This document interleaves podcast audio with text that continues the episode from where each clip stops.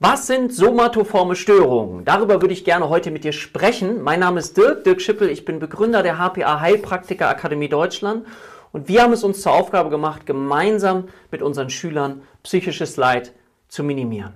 Und das Video ist dann interessant, wenn du dich einerseits für das Thema Psychologie, Psychiatrie, psychische Störungen interessierst und einfach nur privat oder dich inspirieren lassen möchtest, weil wir heute im Bereich wieder der Psychosomatik sind. Oder wenn du auch schon in der Ausbildung bist oder gerade am Anfang bist, weil du dich fragst, ich würde gerne so ein bisschen Orientierung bekommen. Und ich versuche zumindest eine grundlegende Orientierung hier in diesen YouTube-Videos zu gehen. Wenn du interessiert bist an der Ausbildung, dann schau mal in die Beschreibung. Da habe ich einen Videokurs gemacht, der alleine im Rahmen der Ausbildung 235 Stunden beinhaltet, wo ich alle psychischen Störungen von Grund auf erkläre, mit Fallbeispielen, mit der Struktur, mit dem Gefühl, wie ich mir das vorstellen kann und dann auch mit therapeutischen Möglichkeiten. Und heute soll es komplex reduziert ganz kurz nur über einen Überblick geben, den ich jetzt auch nicht visuell untermalt habe, das ist dann Teil des Videokurses, ähm, sondern einfach nur mal mit dir dieses Gefühl oder diese Befindlichkeit andenken. Also, wir sind im Bereich der Psychosomatik. Das bedeutet, dass jemand Psychosoma, Soma heißt Körper, somatoforme Störung, also körperbezogene Störung, die aber ein psychisches Korrelat haben, will ich jetzt mal sagen, also eine psychische Mitbedingtheit. Das heißt, jemand hat körperliche Befindlichkeiten und das kann sich unterschiedlich ausdrücken. Das kann sich auf den ganzen Körper ausdrücken, das kann sich auf einzelne Bereiche des Körpers ausdrücken oder es kann sich in Form von spezifischen Schmerzen auch ausdrücken. Ja? Befindlichkeit, eine Befindlichkeit kann ja auch Schmerz sein. Andere Befindlichkeiten wäre zum Beispiel so ein Magendruck oder so ein Ziehen, alles Mögliche, was an Befindlichkeiten da sein können. Und das unterteilen wir hier nochmal in Befindlichkeiten oder aber auch in Schmerzen, wenn der Schmerz das dominierende Merkmal ist. Aber, und das ist das Entscheidende, es gibt dafür keine anatomischen Befunde. Also wir können rein medizinisch nichts feststellen, was die Stärke, die Schwere ausdrückt, die dieser Mensch empfindet. Das heißt, wir sprechen davon, dass die anatomische Funktionsweise, die Anatomie in Ordnung ist, aber eben das Funktionsniveau, also ne, das Funktionelle, wie ich funktioniere, gestört ist. Und jetzt stell dir jemanden vor, der das möglicherweise im Laufe seiner Zeit entwickelt hat. Und wir sprechen hier ganz stark von dem Bereich Psychosomatik, also dass die Psyche einen Einfluss hat. Und ich hoffe, das ist heute auch nachvollziehbar, dass die Psyche einen ganz, ganz starken Einfluss hat auf uns. Alleine im Bereich, das gehört jetzt hier nicht direkt zu, bei den dissoziativen Störungen, dissoziative Phänomene, Abspaltung. Also es gibt Phänomene, da ist neurologisch im Körper alles in Ordnung und trotzdem zeigt jemand Erblindung, Taubheit, Gelähmtheit, ja, all das ist möglich durch die Psyche. So. Und hier sind wir jetzt im Bereich der Befindlichkeiten und da haben wir mehrere Sachen, die im ICD-10 ja, im Klassifikationssystem ICD-10 eben beschrieben werden. Patienten, die das empfinden, die diese Befindlichkeiten erleben, sind erstmal häufig so, dass sie eine ganze Arzt-Odyssee hinter sich haben. Also die sind bei vielen Ärzten unterwegs gewesen und dann haben sie das Gefühl, mh, hm, sie werden auch nicht mehr richtig ernst genommen, ne? wenn da eben gesagt wird, da ist kein, ja, kein Befund, dann gibt es auch eine kurzzeitige Beruhigung, die hält aber nicht so richtig an, weil es irgendwie die Symptome da sind und ich möchte gerne die Symptome beseitigen. Und dann neige ich möglicherweise dazu, auch so etwas wie Substanzmittelmissbrauch zu betreiben, also um damit klarzukommen, ja, Ibuprofen oder Schmerzmittel im Zusammenhang mit Doktorshopping. So. Diese somatoformen Störungen, und stell dir diese Beeinträchtigung vor, weil natürlich, wenn du körperliche Befindlichkeiten hast, ich denke, es ist nachvollziehbar, dann bist du auch nicht mehr so leistungsfähig, beruflich. Du hast auch nicht mehr so richtig Lust, dich vielleicht mit anderen Menschen zu treffen. Das Soziale wird eingeschränkt, ja, weil du das Gefühl hast, oh, dann kriege ich wieder das, dann bekomme ich wieder das.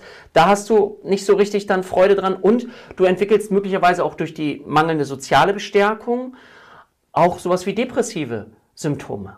Ja, weil dir Dinge, die dir vorher vielleicht möglich, möglicher waren, eben nicht mehr so möglich sind und du dich immer mehr und mehr in deinem Leben einschränkst aufgrund dieser Befindlichkeiten. So. Und wir wissen, dass die somatoform Störung ein der häufigsten Gründe für eine Frühberentung ist, warum Menschen früher in Rente gehen. Ja? Und 10% aller Frühberentungen gehen auf das Konto von somatoformen Störungen. Ja? Und das ist, finde ich, ein sehr, sehr erheblicher Anteil. Und gerade dann, wenn man das nicht so frühzeitig erkennt und, oder wenn man es erkennt oder wenn der Patient sich nicht darauf einlässt, das ist ja auch ein Thema. Ne? Ich spüre es doch so körperlich, das kann doch nicht psychisch sein. Es braucht etwas, das, dass wir uns dafür öffnen können. Ja? Auch 20 Prozent der Patienten, die in Allgemeinpraxen sind, ähm, leiden unter einer somatoformen Störung. Das ist ein erheblicher Aufwand, also ein ganz, ganz wichtiges Thema, was einen ganz, ganz großen Unterschied macht. Und ich will dir kurz ein bisschen hineingeben, was ist da alles so mit drin. Es gibt auf der einen Seite das, was sehr, sehr häufig ist, ist die sogenannte Somatisierungsstörung. Somatisierung, da ist etwas somatisiert, verkörperlicht. Das sind wechselnde körperliche Beschwerden über einen Zeitraum von mindestens zwei Jahren. Das ist das Zeitkriterium. Ja? Und diese körperlichen Beschwerden können eben unterschiedlich sein. Also sie sind erstmal wechselnd. Ja? Also man kann das nicht auf einen Bereich manifestieren und die können unterschiedliche Organsysteme betreffen. Die können den Verdauungs Trakt betreffen, das Herz-Kreislauf-System betreffen, den Urogenitaltrakt betreffen. Sie können auch äh, Hautsymptome oder Schmerzsymptome beinhalten. Alles Mögliche. Von Blasenproblemen, ja, Schmerzen zu Bauchschmerzen, zu Übelkeit, zu Atemlosigkeit, ähm, Taubheitsgefühlen. All das wechselnd über einen Zeitraum von mehr als zwei Jahren würden wir von einer sogenannten Somatisierungsstörung sprechen. Du kriegst das Phänomen nicht richtig gegriffen. Dann gibt es noch den Begriff, den möchte ich sagen, um es ganz einfach nur dir zu merken, die undifferenzierte Somatisierungsstörung. Da würde ich mir an deiner Stelle als erstes merken, da wird das Zeitkriterium nicht eingehalten von den zwei Jahren. Dann nennen wir das noch undifferenziert. Ja? Also wir haben die Somatisierungsstörung und wir haben die undifferenzierte Somatisierungsstörung. Das sind die beiden großen Bereiche. Dann haben wir noch etwas, was äh, sehr wichtig ist, ist die hypochondrische Störung inklusive der dysmorphophoben Störung. Oh mein Gott, Hypochonder, der eingebildete Kranke. Das ist so jetzt mal das Gegenkonstrukt. Also Gegenkonstrukt ist stimmt nicht ganz, aber zu den anderen, die ich dir gleich noch nennen werde. Und da ist es dieses Gefühl, dass ich weiß, innerlich, ich habe Symptome und ich weiß, dass ich an einer Erkrankung, die zum Tode führt, betroffen bin. Also wenn wir versuchen, den Unterschied festzustellen zwischen einer Somatisierungsstörung oder Somatoformstörung als Somatisierungsstörung und der hypochondrischen Störung, dann würden wir vereinfacht sagen, dass der Hypochonder, derjenige, der an einer hypochondrischen Störung erkrankt ist, ein Krankheitskonzept im Kopf hat. Krebs, Tumor, ja, der hat ein Krankheitskonzept. Derjenige, der an einer Somatisierungsstörung leidet, der hat diese wechselnden Beschwerden. Also der hat diese Beschwerden, aber der hat nicht so dieses Krankheitskonzept im Kopf wie der, der an einer hypochondrischen Störung leidet. Kleiner Einschub noch, unter der hypochondrischen Störung wird auch die sogenannte dysmorphophobe Störung gefasst. Das Gefühl, hässlich und entstellt zu sein. Ja, also stell dir vor, ich leide ganz stark darunter, weil ich das Gefühl habe, ich habe eine riesengroße Narbe oder überall alles ist voller verpickelt, aber wenn jemand anders drauf guckt, auch riesengroße Ohren, das ist nicht so. Es ist objektiv nicht so, aber ich habe das Gefühl. Das ist übrigens auch ein gewisser Prozentsatz, ist dann häufig in der Schönheitschirurgie. Und dann ist das Problem, weil es eine psychische Störung ist, da lässt sich eine Person möglicherweise den Busen vergrößern, aber es führt noch nicht zu dem gewünschten Gefühl, was sich diese Person daraus erhofft hat.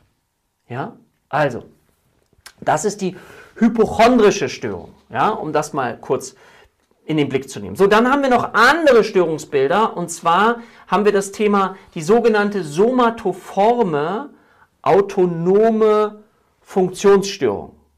Somatoforme autonome Funktionsstörung. Was bedeutet das? Das bedeutet, wenn du dir jetzt die Somatisierungsstörung vorstellst, dann hast du ja verschiedene ne, wechselnde körperliche Beschwerden. Bei der somatoform autonomen Funktionsstörung ist das Autonom auf ein Organsystem beschränkt. Ja, das vielleicht mal ganz allgemein, damit du das besser greifen kannst. Das ist noch komplex reduziert, aber um das besser zu verstehen. Also, wir hatten die Somatisierungsstörung, wechselnde körperliche Beschwerden, mehrere Organsysteme sind betroffen, Verdauungssystem, Urogenitaltrakt, ähm, Herz-Kreislauf-System, Haut, alles Mögliche, also alle Organsysteme. Und man kann das sogar noch weiter unterteilen. Obergastrointestinaler Bereich, unterer und so weiter. Und das ist die Somatisierungsstörung, wechselnde körperliche Beschwerden. Wir haben die undifferenzierte Somatisierungsstörung. Was ist da nochmal der Unterschied? Weißt du es noch? Das Zeitkriterium, die Somatisierungsstörung, zwei Jahre wechselnde körperliche Beschwerden. Undifferenziert, da stimmt das Zeitkriterium mit den zwei Jahren nicht. Okay. Dann haben wir als drittes die hypochondrische Störung. Ich habe ein Krankheitskonzept im Kopf, eben häufig von einer Krankheit, die zum Tode führt, Tumor, Krebs. Ich gehe zum Arzt, bin da, das beruhigt mich kurz, aber dann auch wieder nicht. Ich gehe ins Internet, google das, dann kommt das Schlimmste bei raus und ich bin wieder sehr stark angstaktiviert. Eine Unterform der hypochondrischen Störung ist die dysmorphophobe Störung. Versuch das mal aufzuschreiben. Die Angst, hässlich und entstellt zu sein, habe ich gesagt. Ne? Gerade in der plastischen Chirurgie trifft man auf solche Patienten eben auch. Und da ist der Wunsch nach dem Gefühl, ich lasse mich operieren, ich lasse etwas verändern. Ist auch eine Art von Körperschemastörung, das aber nicht zum gewünschten Gefühl führt. Und dass ich darunter eben leide. So, während jemand anders, der auf dich guckt, sagt, das ist doch alles kein Problem. So. Das ist unter der hypochondrischen gefasst. Okay, jetzt haben wir Somatisierungsstörung, dann undifferenzierte Somatisierungsstörung, hypochondrische Störung inklusive der dysmorphophoben Störung. Und dann haben wir als nächstes die somatoforme autonome Funktionsstörung, die auf ein Organsystem beschränkt ist. Ja, autonom sozusagen, um es ganz einfach zu machen. Und dann gibt es noch so etwas wie eine anhaltende somatoforme Schmerzstörung. Da ist es so, dass ganz bewusst die Schmerzen im Mittelpunkt des Lebens eines Betroffenen stehen. Also das Thema Schmerz.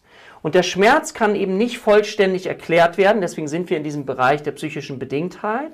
Und das Entscheidende ist, dass diese Schmerzen eben auch das Funktionsniveau, privat, beruflich, sozial, in uns einschränken.